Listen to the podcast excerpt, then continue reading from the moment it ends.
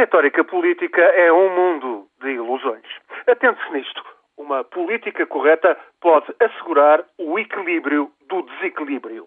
A tirada é do Ministro da Economia de Espanha. Disse esta tarde, Luís de Guindos, que as medidas do Executivo de Madrid estão a conseguir o equilíbrio do desequilíbrio e explicou-se, salvo seja. É assim, tese em três pontos. As finanças públicas estão em situação de alto risco. Segundo ponto, é preciso chegar a um ponto de equilíbrio dentro de quatro anos.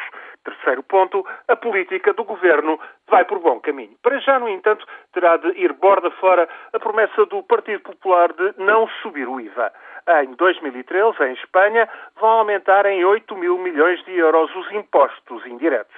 Portanto, o IVA terá de subir, apesar do ministro evitar admitir expressamente o inevitável. A contrapartida, afirma, virá numa baixa das contribuições sociais.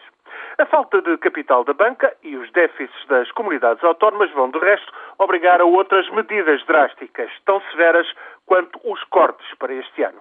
Mais de 42 mil milhões de euros é o montante dos cortes impostos pelo governo de Mariano Rajoy para tentar reduzir o déficit do orçamento de 8,5% para 5,3% no final deste ano da graça de 2012.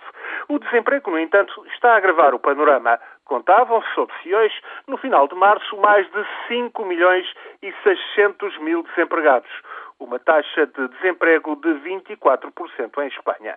As possibilidades de criação de emprego são nulas a curto prazo.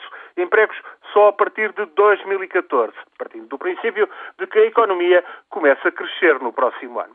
Acresce que as reformas demoram a produzir efeitos, os efeitos pretendidos, acresce que as medidas de austeridade acentuam a repressão, reconhece por sinal o ministro espanhol. Isto um dia depois da Standard Poor's rever em baixa a notação de crédito espanhola. Ficou ao mesmo nível da Itália, ou seja, capacidade de pagamento adequada, coisa que Portugal não tem, mas é uma classificação baixa que dificulta o acesso ao crédito.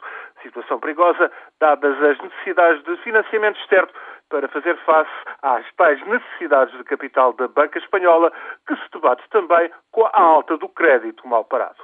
É do pior para Portugal quando um ministro espanhol aspira a equilibrar o desequilíbrio. Espanhóis e portugueses também vão se habituando à dieta do cavalo do inglês. A ração vai minguando e para muitos já pouco falta para, tal como o cavalo, atingirem o ponto de equilíbrio.